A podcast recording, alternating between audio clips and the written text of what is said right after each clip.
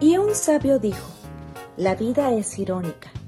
Se necesita tristeza para saber qué es la felicidad, ruido para apreciar el silencio y ausencia para valorar la presencia.